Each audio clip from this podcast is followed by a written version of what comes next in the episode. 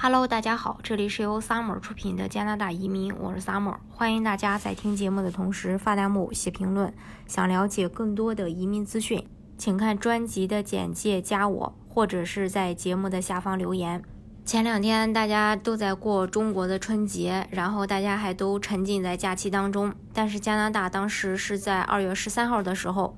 呃，联邦移民部快速通道。然后，移民审理系统针对加拿大联邦经验类移民进行了最新一次的这个呃筛分，将池子里二点七呃两万七千三百多人全部都捞走了。然后，这个抽取的分数也是历史最低，只有七十五分。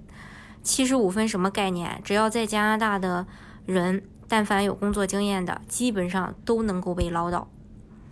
后来呢？大家当时看了以后，其实都不敢相信这个事儿，因为以为系统又出了 bug。但是移民局官网也第一时间针对这个捞分做了回应，系统没有 bug，主要就是为了实现2021年接收40.1万新移民的目标在努力。加拿大想要通过海外移民来填补当地的劳动力市场，去恢复本地的经济发展。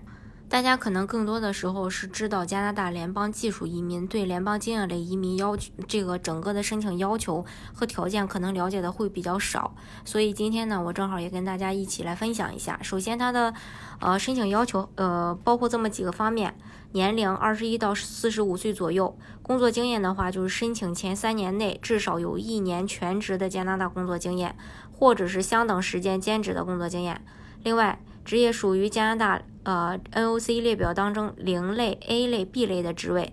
呃，在加拿大的工作经验必须必须是获得加拿大的工作许可的。另外，达到工作所需要的语言水平，如果是零类和 A 类，也要求雅思至少四个六。对于 B 类的话，雅思考五分就可以，然后学历大专及以上。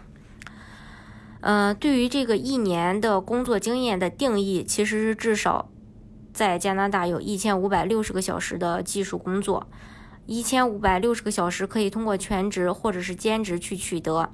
一份全职的工作的话，十二个月每周三十个小时等于一年全职一千五百六十个小时。你的这个技术工作经验必须是带薪的，包括带薪工资或赚取的佣金，然后也把这个志愿者的工作和。无薪实习是不计入当中的。对于兼职工作，每周最多可以工作十五个小时，或者是少于十五个小时。在加拿大全日制学生期间的自雇和打工经历是不能算 CEC 工作经验的。申请人可以在整个申请过程过程当中呢留在加拿大，但是呢，嗯，如果说你不在加拿大也可以，但是近三年内你必须是在加拿大有一年的工作经验。你其实整个看下来，呃，这个主要还是针对的是加拿大当地的申请人。嗯，如果是境外的申请人的话，其实有很多的一条，有很大的一条，就是说近三年之内没有加拿大的工作经验，这个是不行的。即便是你其他条件都满足，但是你近三年内没有加拿大工作经验也是做不了的。所以对大部分境内的申请，就是呃国内的申请人来说，这个呃。联邦经验类移民是不适用于你们的，所以大家只是，呃，要了解加拿大正在为了吸引移民，呃，提，呃，就是降低了一些门槛儿，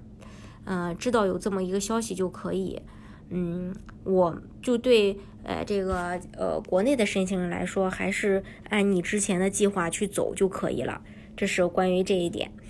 大家如果想具体的了解加拿大的移民政策的话，欢迎大家。看专辑的简介，加我，或者是在节目的下方留言。